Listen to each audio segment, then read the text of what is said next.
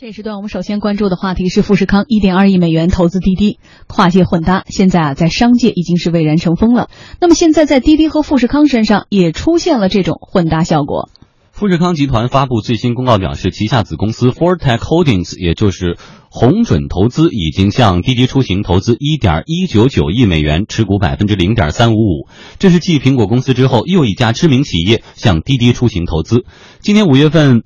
苹果以十亿美元战略投资滴滴出行，成为滴滴有史以来最大的单笔投资。今天上午，我们联系到了滴滴出行公关负责人叶云，叶云确认说，富士康的这笔接近一点二亿美元的投资的确存在。我们只能确认有这笔投资，但具体的细节我们就不发表评论了。今年滴滴受到了很多投资者的青睐。滴滴出行在六月份宣布，已经完成了新一轮四十五亿美元的股权融资。根据媒体的报道，此次的投资方包括腾讯、中信产业基金、中国平安、阿里巴巴、北汽产业投资基金、保利集团等等。那么，面对这么多的投资者，滴滴是否会在业务上和投资方展开一定合作呢？滴滴的现在的投资方非常多，对吧？每家投资方他们可能都有非常好的业务，也有非常好的产品。啊，那这些的话，就是我，就是大家在资源上未来可能会有一些整合合作，但是你至于说具体说要做哪方面，这个目前我们还是集中精力先把出行做好。最近还推出了像租车这些新的业务。那目前来说，其实滴滴的主要的这个就是包括我们技术和人才所这个就是集中去做的方向，还是解决大家的出行问题。对于这次富士康是否会和滴滴在业务上有所合作，滴滴方面也表示说正在寻找双方合作的机会，但是目前尚未有明确计划。根据媒体报道，之前在苹果对滴滴投资的消息公布之后，滴滴总裁柳青曾经暗示，投资后苹果和滴滴还会有服务上整合的可能。这也许意味着滴滴和富士康的业务合作也不是完全不可能。另外呢，近期网约车的新规出台，新规定中说啊，按照高品质服务、差异化经营的原则，有序的发展网约车。这是否意味着滴滴的业务会偏向中高端的市场呢？滴滴出行公关负责人叶云表示，滴滴方面针对各个层次的市场都有针对性的服务。从滴滴看来，我们觉得这个出行本身它并没有所谓的这个就是高中低。的这样的这种这种这种分类，因为每个人的出行需求它都是重要的，而且是合理的，都需要有人去满足。那只不过我们可能需要通过不同的产品，呃，去对应这些需求。啊，那像这个快车拼车，像网像顺风车，那它可能对应的就是一些相对来说可能在对于在经济上面可能说这个承受能力相对不是那么高的这样的一个出行需求。那可能专车对吧？包括专车里面的这个商务啊、豪华型，那它可能针对的就是这种比较高端的商务需求。所以我们其实并没有说所谓的说网约车以后一定就是满足中高端的需求。我们认为只要是老百姓的出行需求，它都是应该被满足的。嗯，我们从滴滴和这个富士康两个角度来说哈，先从滴滴来看，滴滴差钱嘛，刚拿到了苹果十亿美元的投资，又完成了新一轮四十五亿美元的股权融资，那么到现在又拿了这个一点二亿，其实也是一个比较尴尬的数字。这个这个说不差钱呢，但地主家也都没有余粮哈，因为现在这个滴滴融了这么多钱以后，现在它估值已经将近三百四十亿美金了。已经是一个巨型公司了，那这个时候如何盈利？说白了，就是我们今天刚开始的时候，我们也讨论过，最后如何盈利，最后如何体现给投资人的这个价值，我觉得是现在滴滴的这个管理层应该去思考的。因为现在是这样，本身靠现有业务是挣不了钱的。为什么大家对于滴滴估值如此之高？就是因为想象滴滴的一加上 n，嗯，也就是说，它围绕着出行，它可以有很多文章可以做。大出行计划，对，比如说，你看现在有租车的计划了，对吧？未来它有卖车的计划，最后，那这个车辆和旅游的这种结合，嗯，到底能，因为它每一块都是巨大的市场，但这一块的市场的投入，每一块都不容易。比如说，你看。这个滴滴将来如果卖车，我们可以想象，现在二手车领域里头铺天盖地的那种广告的这种呃投入，那对于滴滴来说，进入了稍就是这个一刚刚稳定，对吧？你现在要用这个流量去变现的时候，你要扩展到不同领域，其实对他来说还是要继续烧钱。对吧？你如果不烧钱，这个也不可能去去完成这个行业整合。嗯，所以来对滴滴来说，钱越多越好。但是，的确，滴滴在这个资本运作上是花样翻新，但是在业务的变化上，这个动作并没有我们想象的快。对吧？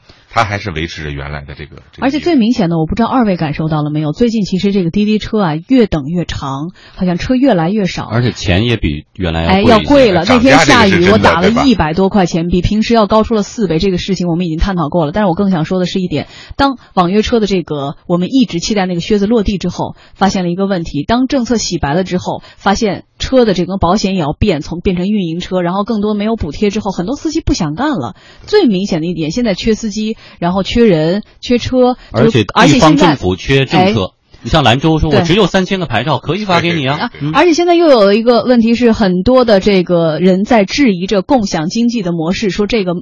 模式就是一个伪命题，所以这么说来的话，如果跟苹果那次合作是更多的是这种股权融资啊，是为了钱，那么跟富士康可能更多的是战略合作。为什么？因为富士康可能接下来也会有变化，也不是传统那个代工厂了。没错，因为你看啊，富士康的这个压力其实也蛮大的，因为它主要以前的金主是苹果，但是这次呃 iPhone 七的这个发布和整个市场的这个反应似乎没有以前那么好。嗯，而。整个这个股市呢，其实从昨天开始，台湾股市就咣叽开始下来，然后昨天晚上我们看美国股市大跌了百分之二二点多呀，这是这个美股一直上涨以来很少有的这种回调，这个二点多的回调，我估计我我回忆可能一两年内可能没有这么大幅度的一个回调了。我不能说这个完全是苹果的原因啊，但是来说。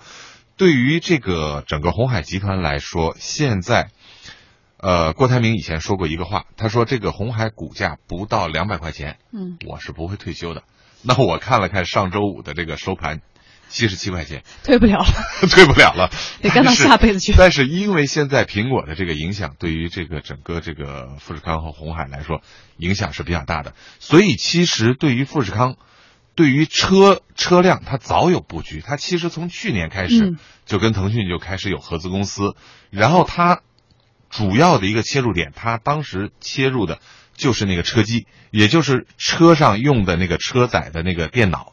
实际上，这个车载电脑的就整个把人的消费的行为跟互联网的接入、运动的轨迹，所有的这些信息就都收集到一起来。所以，我觉得富士康也是在谋一个。大的车辆的局是我们来跟大家简单的介绍一下这背后的背景哈。表面上来看，富士康对滴滴投资似乎是财务投资，但是背后却有着复杂的跨界发展的背景。富士康并不是第一次投资和交通相关领域的项目。二零一五年三月，腾讯控股、富士康以及和谐汽车签署了关于互联网加智能电动车的战略合作框架协议。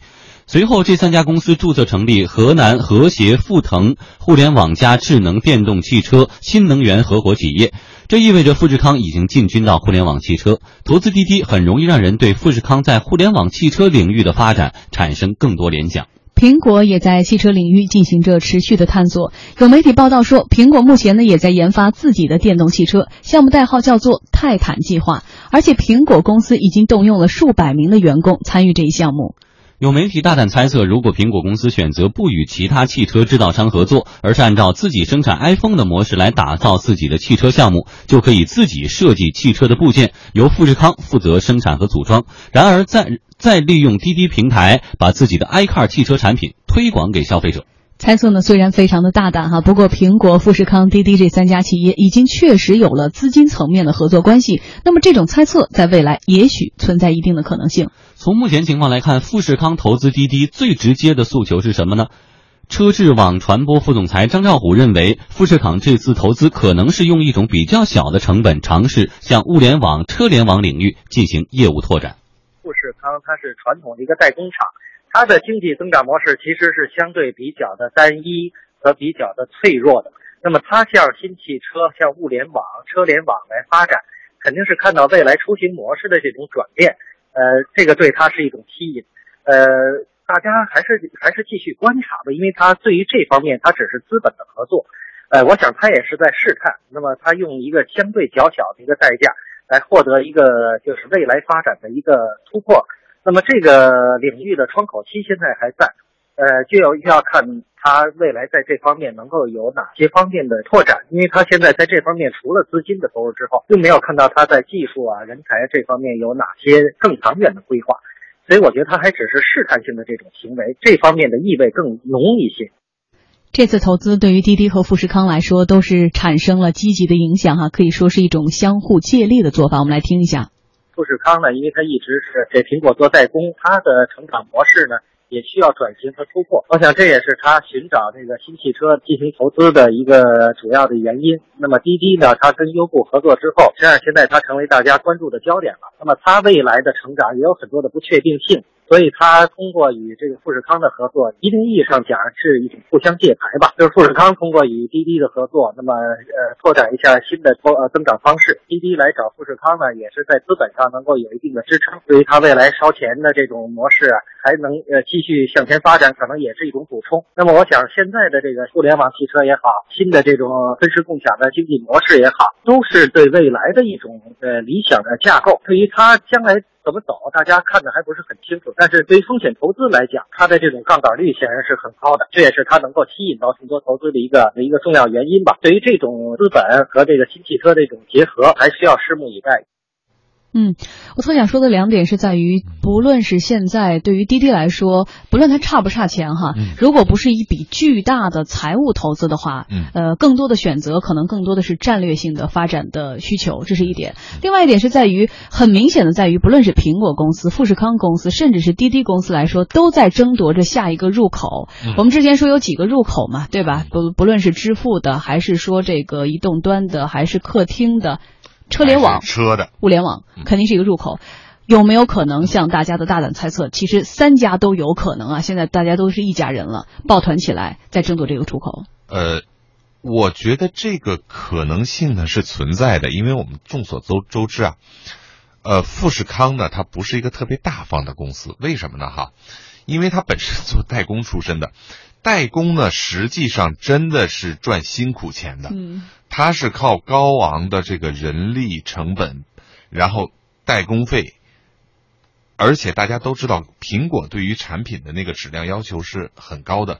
最开始这个富士康的那个次品率蛮高的时候，基本上不赚钱。现在呢，做到现在呢，基本上是微利的一个。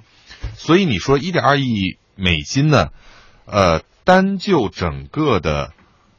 呃，滴滴的这个投融资的这个过程来说并不高，但是对于富士康来说呢，其实也并不算少。那既然富士康去做了这个投资，它一定有它的这个目的。那这个目的，我我很难说是跟苹果的那个车机有什么样的这个联系，这是我们只能去猜测。但是实际上呢？苹果，你现在做整车其实是不划算的。我只要把汽车里那块屏抓住了，对于苹果来说已经够了。那富士康其实是同样的目的。据我所知呢，就是富士康的这个车机，其实在几年前已经开始在布局了，而且生产呢，生产量现在已经有一些了。而现在国内的一些二线车厂已经开始用富士康的。车机了，原来富士康的车机的软件系统基本上都是外包的，现在富士康自己也开始在考虑，把车机上的一些软件系统开始自己去做。那这个时候就是刚才王山说的，哎，苹果也在做，嗯，富士康也在做，他们在这个上头会不会有什么样的合作？本来我们已经在手机上有了这么多的合作了，对吧？那车机的这件事儿，我们可不可以联手起来把？那个入口紧紧的抓住，我觉得的确给了大家很多想象空间。